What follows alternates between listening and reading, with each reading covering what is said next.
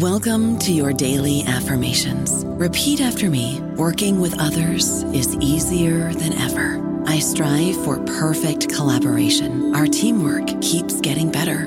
Yeah, affirmations are great, but Monday.com can really get you the teamwork you desire. Work together easily and share files, updates, data, and just about anything you want all in one platform. Affirm yes to start or tap the banner to go to Monday.com. Okay, round two. Name something that's not boring. A laundry? Ooh, a book club. Computer solitaire, huh? Ah, oh, sorry, we were looking for Chumba Casino. That's right. ChumbaCasino.com has over 100 casino style games. Join today and play for free for your chance to redeem some serious prizes. ChumbaCasino.com. No purchase necessary. Full prohibited by law. 18 plus terms and conditions apply. See website for details. Hello, everybody. This is Marshall Poe. I'm the editor of the New Books Network, and I'd like to tell you that we have a new and improved website. It has two new features that we think you'll love. One of them is a vastly improved search engine so that when you type in keywords, you'll get a bunch of episodes really quick. The other is the ability to create a listener account. And in that listener account, you can save episodes for later listening. So you can create a kind of listening list. We think these features are neat and we think you'll enjoy them. Please visit the site today. Welcome to the New Books Network. Hamid has a flashlight. Mia doesn't, so she pounds along after him, panting up Avenue Q2 and dodging left as her squad gathers for the next attack. The new tents have gone up over the last four days hundreds, maybe a thousand. Dozens of new streets named in fluorescent signs at the crossings. Perfect for the game. This is GP Gottlieb, host for New Books and Literature, a podcast channel on the New Books Network. And today I'm talking to Bruce Holsinger about his latest novel, The Displacements. The book opens with children running past hundreds, maybe thousands of tents, playing the game they call range, which happens every night when the sun goes down. They're in a camp for evacuees following a devastating hurricane. The story centers on Daphne, whose husband, a doctor, can't be reached when the family rushes out the door before the storm hits. The car runs out of gas, and Daphne dreams of her beautiful home as they trudge for miles. Later, in the mega camp for evacuees, she starts to realize that something is terribly wrong in her life when a volunteer shows her that her bank accounts have been cleaned out, her beautiful home belongs to the bank, and her bank account is completely empty. Hi, Bruce. Thanks for joining me today. It's a pleasure, Galit. I'm, I'm really thrilled to be talking with you. So, I started reading your book just days after Hurricane Ian completely destroyed the Fort Myers Beach home mm. my in laws lived in for 55 years. What mm. inspired you to imagine a category six hurricane? Well, you know, I've always been obsessed with, uh, you know, stories of downward mobility.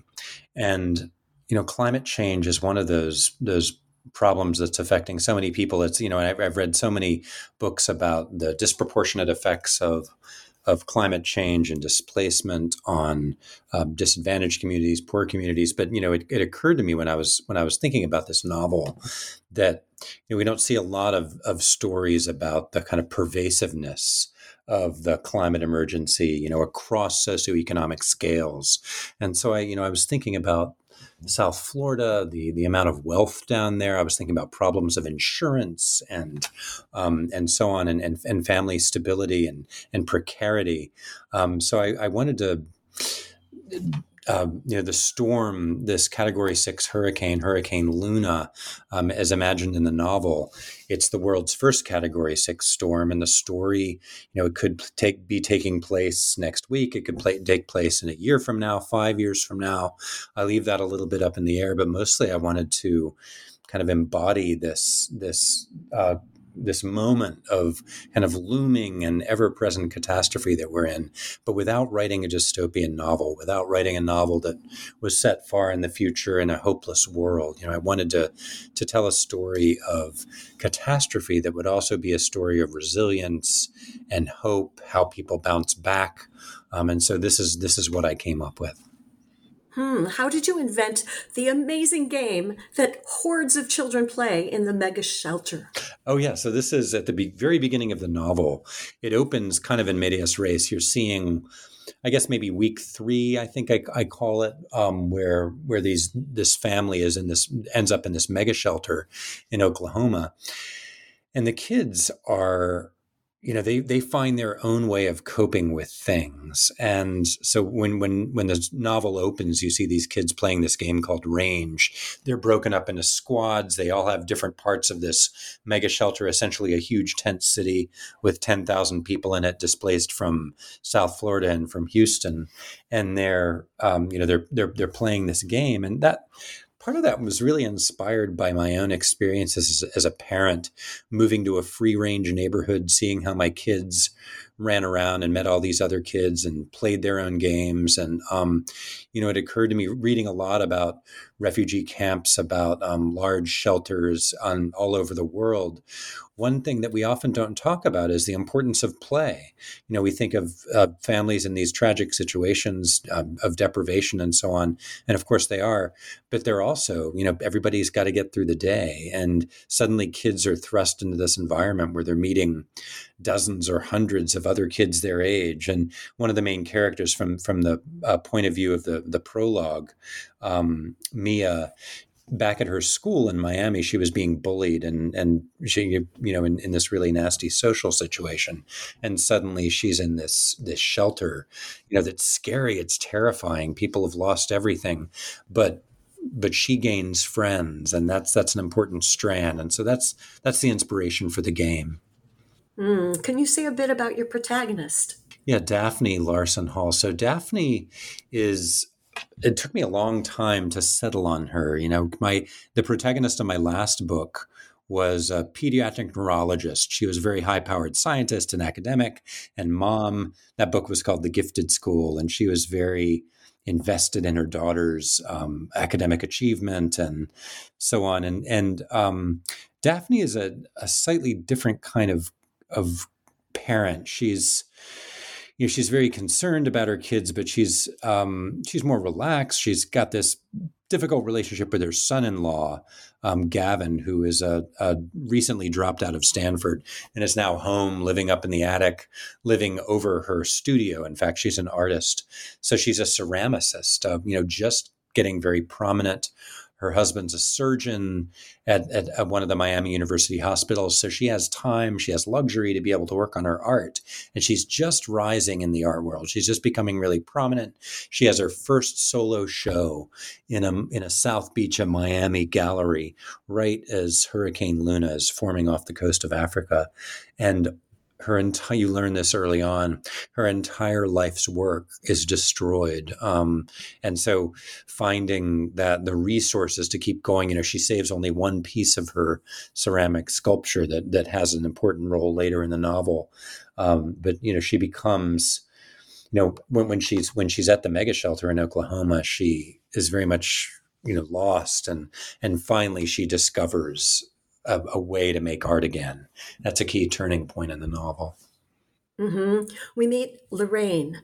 She works for FEMA, flies to coordinate the response. If there's anyone who's totally good in this novel, it's her. Can you say more? Yeah. So, well, I wouldn't say totally good because she has her darker side. You know, she blows up at her daughter at one point. She's, um, you know, she kind of loses it. She can't quite you know she's she's balancing everything but you know I, I i, wanted to have a character who was a, a, relief worker we often don't see that perspective and i did a lot of research into what that looks like um, befriended a few people who have worked for the united nations in relief camps and um, you know people who who work on disaster relief in the united states and you know, I wanted that perspective, but I didn't want her to be just a kind of stock character. So I had to really think about her hard. She's ex military. She's used to kind of running large groups of people in, in intensely organizational ways, but she also gets very frustrated with government bureaucracy. So she, this, this shelter that's set up in Oklahoma that the, the displacements imagines,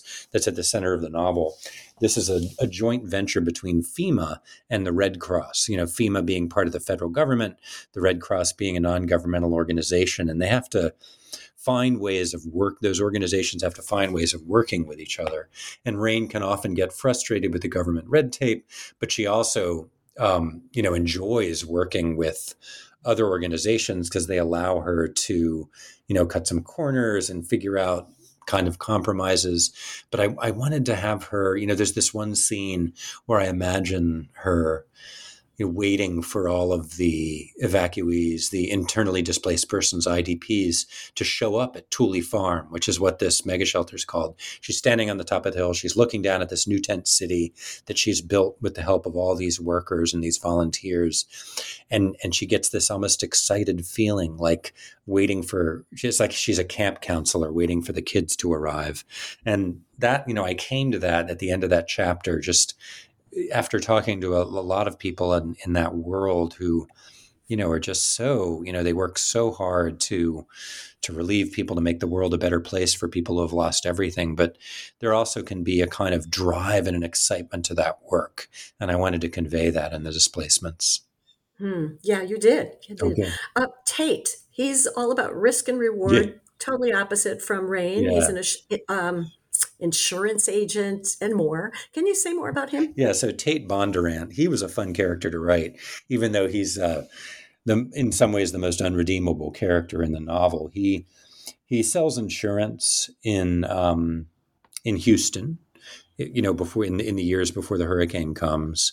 Um, he has a kid who's who's been through some really hard developmental delays. He he's kind of a, a derelict father. He doesn't spend much time with his kid.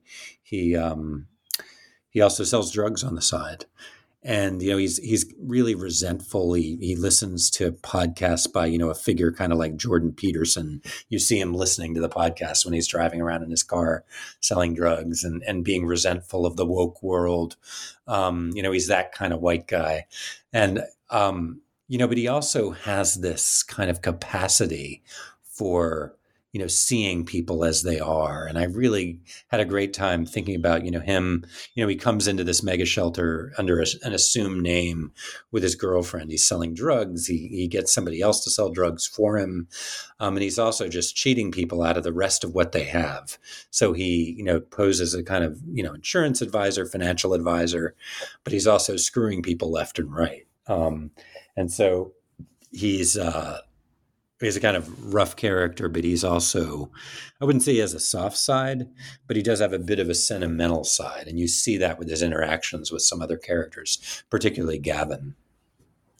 Mm-hmm. It was already realistic sounding in light of uh, Hurricane Ian that just happened, yeah. but you added the Great Displacement Chronicle. Can you talk about yeah, it? Yeah, yeah. So Okay, so one of the problems that I had with this, you know, writing this novel as kind of a craft problem is so I'm telling this story about Daphne and her her family and a couple of other viewpoint characters. You know, I'm telling a story about just a small number of individuals, but it's the world's first category six hurricane. It destroys two major American cities. It really destroys them. Um, absolutely you know, rips Miami Beach in several parts, turns it into a huge archipelago um, rather than a couple of islands. It destroys skyscrapers. It displaces hundreds and hundreds of thousands of people permanently.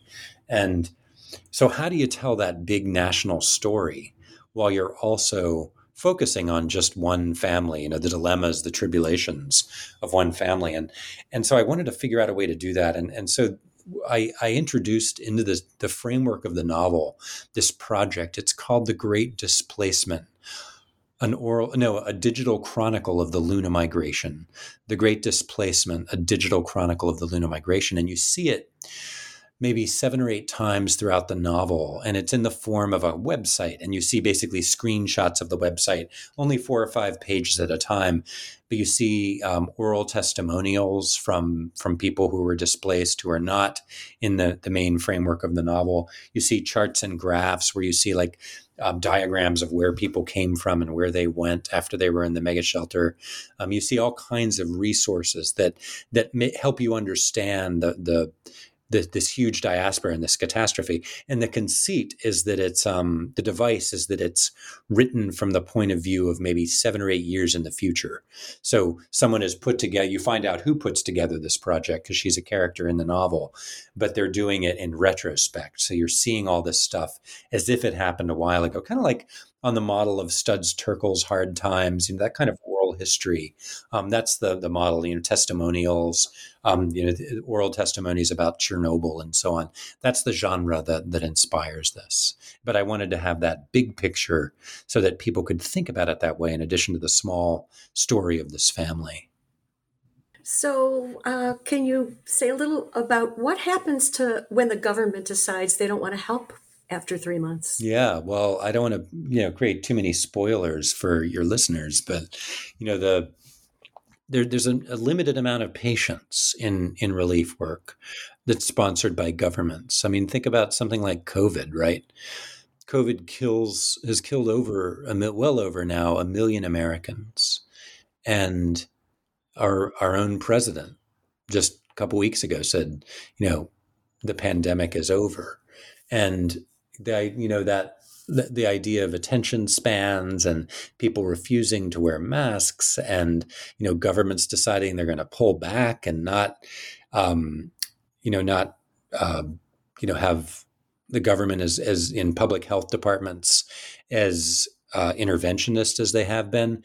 And that's just a pandemic that rolled over a couple of years. Whereas you, you imagine a great, massive disaster. The idea is in the novel is that, you know, yes, initially everyone's really worried about these these these poor displaced people in in these mega shelters, you know, but eventually, you know, people get tired of it. What's you know, Oklahoma doesn't have a huge population. What are they going to do with ten thousand new people living in Oklahoma? Where the where's the money going to come from? Where the resources are going to come from? How you know how are they going to serve these people and how much in a in a government where you know that we're in this deeply politically divided state you know are, are people really going to fund these things anymore? You know once you know once the disaster um you know is a few months in the in the rear view mirror how willing are people going to stay you know both at the state and federal level and even at the populace level to continue to care for their fellow citizens and so that's a, that's a really interesting problem in relief work, and it's one that you know the novel is not an op-ed. Um, it's it's a work of imagination. It's not preachy about these kinds of things, you know. But I do think about how you know how they work, and and you know try to think realistically about you know the public will, about governments, and so on. Scary. Yeah, Daphne's mother-in-law. Yeah. Daphne's mother-in-law shows up at the mega shelter, and she lived in a continuum continuum of care building like my mother and similarly paid half a million dollars to live there. Yeah. But they told her that since her monthly payment was behind, she wasn't allowed to be evacuated. Yeah. With the rest. Of, it was shocking.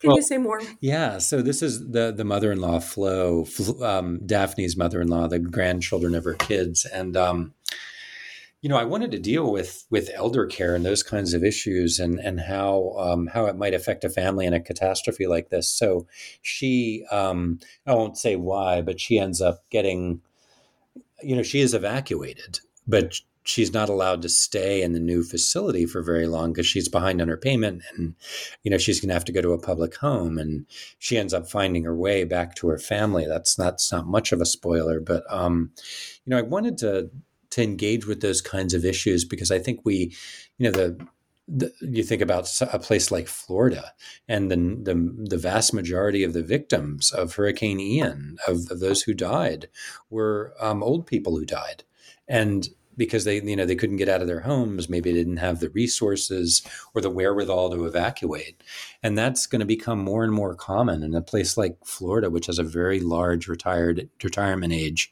population you know those are huge problems and uh, you know you know in yeah. writing this novel I had to think about in writing the displacements I really it was a really 360 view of things. You know, you can't populate your novel with 10,000 characters, but I did want to you know, I, I wanted to think of it through the lens of this one family that's just trying to get through this thing you know and they're not coming from they're not homeless at the beginning. They're not poor at the beginning. They're they're upper class. They live in a gated community on um, on the shore of Biscayne Bay, and that's precisely what what I wanted to do is think about this kind of um, crisis and what it'll mean for you know a family like that that may not be as stable as it thinks, and and you know imagining the role of Flo, the grandmother, was part of that.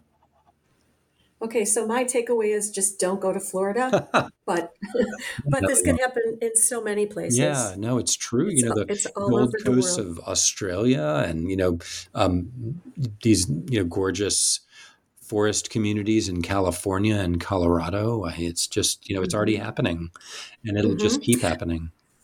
One more question. Yeah, I know you have another book coming out next year from your bio. Yeah. Uh, what are you working on now?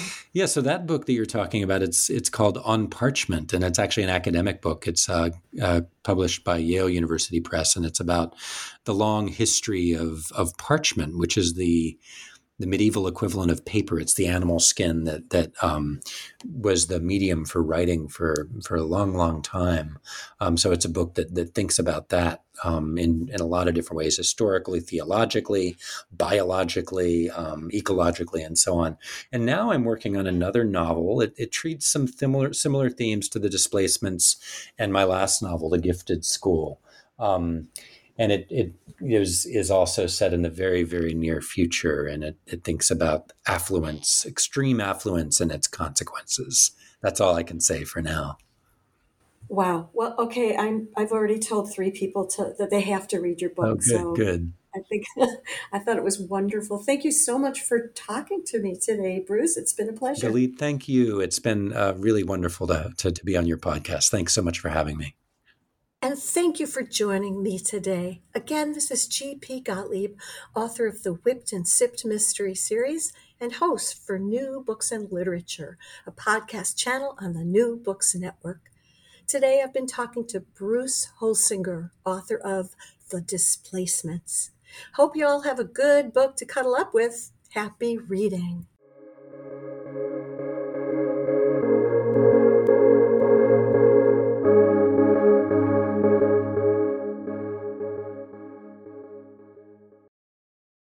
With Lucky Land slots, you can get lucky just about anywhere.